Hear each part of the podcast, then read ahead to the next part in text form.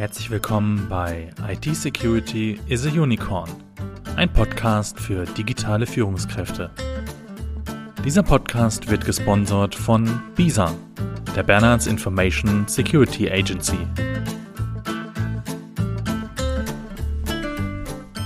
Seit mittlerweile zehn Jahren kaufen wir Deutschen jedes Jahr mehr als 15 Millionen Stück davon.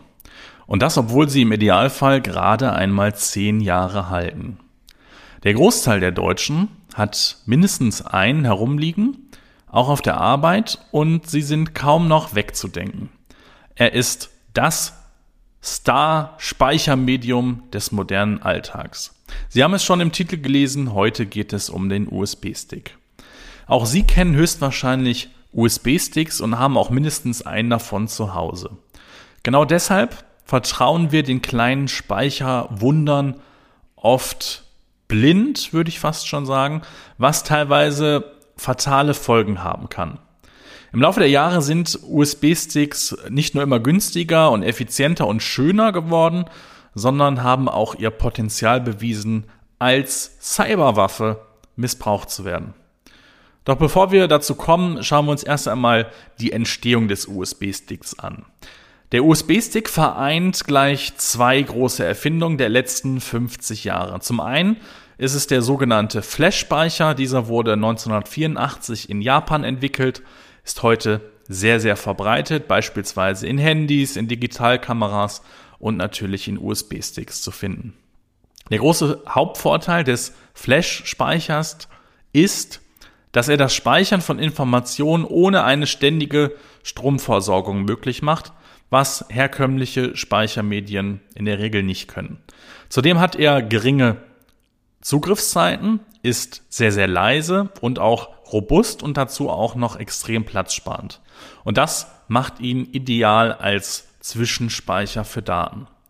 Zum Langzeitspeichern eignet sich ein Flash-Speicher und damit auch ein USB-Stick in der Regel eher nicht, da sie nur eine bestimmte Anzahl an Schreib- und Löschvorgängen durchführen können, bevor sie kaputt gehen. Also jedes Überschreiben der Daten verringert letztendlich die Lebensdauer des USB-Sticks, sodass die Haltbarkeit also je nach Nutzung stark variieren kann. Wichtige Informationen oder Backups sollten Sie daher ja, nicht unbedingt auf einem USB-Stick oder anderen Flash-Speichern aufbewahren, sondern eher auf Medien, die für die Langzeitspeicherung ausgelegt sind. Die zweite Komponente eines USB-Sticks ist der Anschluss, also USB selbst. Oder USB steht für Universal Serial Bus und ist in 1997 erfunden worden, ist eine Art der Datenübertragung, die Daten Bit für Bit überträgt, statt alle Daten parallel. Diese Übertragung bitseriell ist heute der weit verbreitete Standard und ja, kaum noch wegzudenken. Und kombiniert man also die Vorteile eines Flash-Speichers mit dem einer USB-Schnittstelle, hat man praktisch einen USB-Stick, wenn auch einen ja, recht hässlichen ohne Gehäuse. Diese kleinen Speichersticks sind, ja, wie schon gesagt, sehr beliebt bei uns und in der Tat sind sie so beliebt, dass man sie auch gerne mal mitnimmt, wenn man sie zum Beispiel auf der Straße oder irgendwo auf einem Flur in einem Gebäude und so weiter findet und sie vielleicht dann zu Hause oder an den Dienst-PC steckt. Das ergaben jedenfalls verschiedene Studien, die USB-Sticks mit ja, einer oder mehreren infizierten Dateien versahen und anschließend diese USB-Sticks verteilt wurden. In verschiedenen Studien steckten dann 50 bis sogar 75 Prozent der Menschen diese gefundenen USB-Sticks zu Hause oder halt im Betrieb an den Rechner und öffneten auch die Dateien darauf. Und fast alle Probanden hatten keine Sicherheitsbedenken bei diesem Vorgehen. Das sind Erfolgsquoten, die man mit keiner anderen Vorgehensweise erreicht. Also, USB-Sticks wiegen uns Menschen in ja, eine scheinbar falsche Sicherheit, da die meisten nicht etwas Böses in ihnen oder auf ihnen vermuten. Doch was hält einen kriminellen Hacker davon ab, seine Schadprogramme in Dateien auf einem USB-Stick zu verstecken und diesen dann an einer entsprechenden Stelle ja in Anführungszeichen fallen zu lassen? Richtig? Gar nichts. Dieses Vorgehen ist eine Form des Social Engineering, also eine Angriffsform, die den Menschen und auch die Gefühle von Menschen gezielt manipuliert. Damit er nämlich, also er, der Mensch, das Opfer, genau das macht, was der Hacker will. Social Engineering haben wir ja auch in Folge 4 unseres Podcasts recht ausführlich beleuchtet. Können Sie gerne mal reinhören, wenn Sie das Thema nochmal separat interessiert. Also, der Hacker lässt einfach irgendwo einen USB-Stick fallen, beziehungsweise lässt ihn nicht wirklich fallen, sondern er äh, legt ihn da gezielt hin, geht weg und weiß, dass dieser, also dieser USB-Stick recht zuverlässig von einem ja, vorbeigehenden Menschen, einem Mitarbeiter, einem Passanten aufgehoben wird und dass sehr wahrscheinlich die Dateien auf diesem USB-Stick geöffnet werden. Das ist aus Sicht des Angreifers simpel und gleichzeitig genial. Also, dieses Vorgehen und das Öffnen einer Datei ist das simpelste überhaupt und es gibt auch sogenannte Rubber Duckies. Rubber Duckies sind eine noch zuverlässigere Methode für kriminelle Hacker, Schadcode über USB-Sticks an den Rechner zu bringen. Rubber Duckies sehen aus wie ganz normale, handelsübliche USB-Sticks, doch das sind sie keineswegs. Diese Art manipulierter Geräte die ja letztendlich einem ganz normalen USB-Stick nachempfunden sind, nennt man auch Bad USB-Sticks, also auf Deutsch einfach böse USB-Sticks. Diese können, und das ist auch das sehr gefährliche, einfach in der Abwesenheit eines Mitarbeiters, Mitarbeiters vom Hacker selbst an den Rechner gesteckt werden. Also wenn der Rechner dann entsprechend zum Beispiel in größeren Büros nicht gesperrt wurde. Das Besondere an diesen Rubber Duckies ist, dass diese sich als Tastatur ausgeben und damit nicht als Schadsoftware äh, erkannt werden. Und dadurch erlaubt der Computer ihnen auch genau das, was er ja ist, eine Tastatur und was er macht, nämlich Tastenbefehle eingeben. Ein Rubber Ducky gibt automatisiert Tastenbefehle ein, die der Angreifer vorher festgelegt hat. Und das Ganze sogar in rasender Geschwindigkeit und damit kann der Rechner also in wenigen Sekunden vollständig mit Schadsoftware übernommen werden. Also ein Rubber Ducky, ein Bad USB Stick kann alles das, was ein Angreifer machen kann, wenn er an ihrem Rechner sitzt und das Ganze auch noch automatisiert und sehr, sehr schnell. Also er kann zum Beispiel ganz schnell im Handumdrehen den Windows Defender, also die Antiviren-Software deaktivieren, die Konsole öffnen und ja, zum Beispiel Schadprogramme von einem Webserver runterladen, das Schadprogramm sogar tatsächlich auf dem Rechner selbst schreiben. Also wirklich alles das, was mit Tastatureingaben an einem Rechner möglich ist, kann dieser Rubber Ducky ganz blitzschnell ähm, umsetzen. Und wir können erstmal nichts dagegen tun, wir als User. Das Beste, was man tun kann, ist letztendlich den Rechner zu sperren.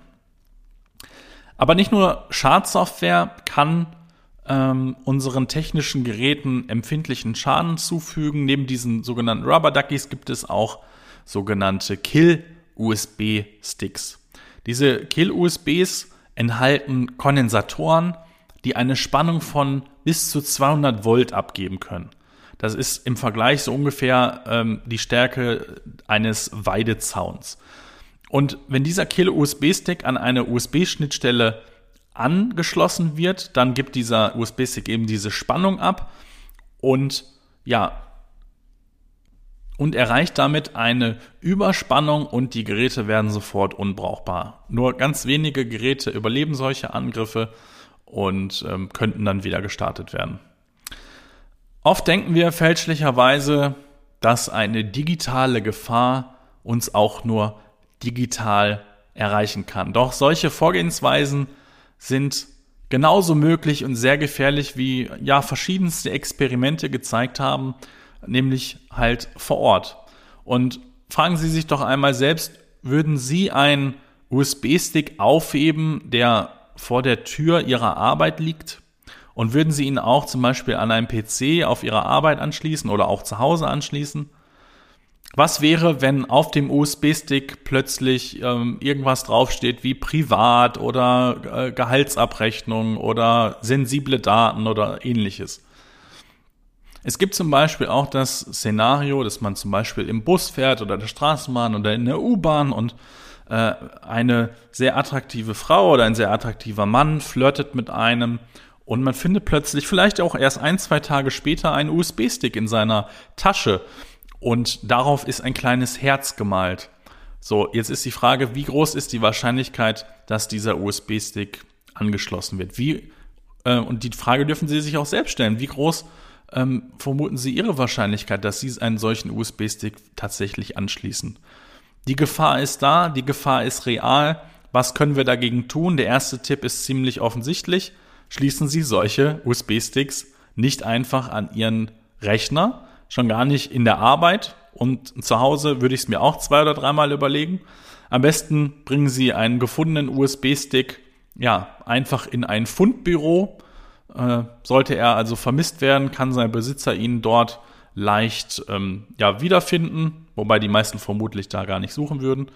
Ähm, und weisen Sie dann auch, falls Sie den USB-Stick äh, abgeben, auch das Fundbüro-Personal darauf hin, dass der USB-Stick auf keinen Fall an einem PC angeschlossen werden sollte. Zudem sollten Sie, ja, wenn Sie in auch gerade größeren Büros arbeiten, Ihren Rechner immer sperren, sperren, äh, wenn Sie ihn verlassen. Sollte der Hacker also dann versuchen, mit einem sogenannten Rubber Ducky ähm, Ihren Rechner zu kapern, dann landet dieser Rubber Ducky nur bei der Passwortabfrage. Da er da das Passwort in der Regel nicht kennt, ist der Angriff damit schon abgewendet. Zudem gibt es auch Adapter, die die USB-Schnittstellen gegen solche Bad USB-Sticks absichern. Sollte also ein angeblicher Kunde oder Dienstleister oder etc. einen USB-Stick mitbringen, den Sie anschließen sollen, nutzen Sie am besten einen solchen Adapter, dann sind Sie auch vor diesen sogenannten Kill-USBs geschützt. Darüber hinaus gibt es äh, im Unternehmensumfeld auch sogenannte Datenschleusen.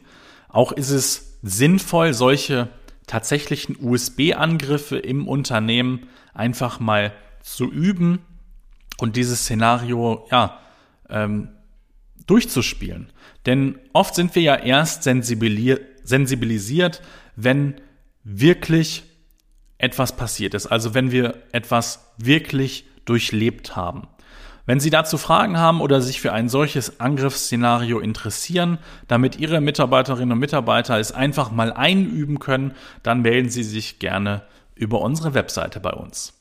Ja, das soll's für diesen Moment gewesen sein zu diesem Thema. Wenn Sie Fragen haben, Wünsche oder Anregungen, schicken Sie gerne eine E-Mail an podcast.bisa-bonn.de. Schauen Sie auch gerne auf unserer Webseite vorbei. Wir bieten jeden Freitag eine kostenlose Sprechstunde an in der Sie Ihre Fragen stellen können. Und wenn Ihnen dieser Podcast gefallen hat und weiter gefällt, dann freuen wir uns, wenn Sie uns ähm, auf der von Ihnen genutzten Plattform bewerten. Das geht mittlerweile auch bei Spotify. Und ja, wünsche Ihnen für die kommende Woche alles Gute. Bleiben Sie wie gewohnt sicher und ich freue mich, wenn wir uns nächste Woche wiederhören. Alles Gute, Ihr Sebastian Halle von Bisa.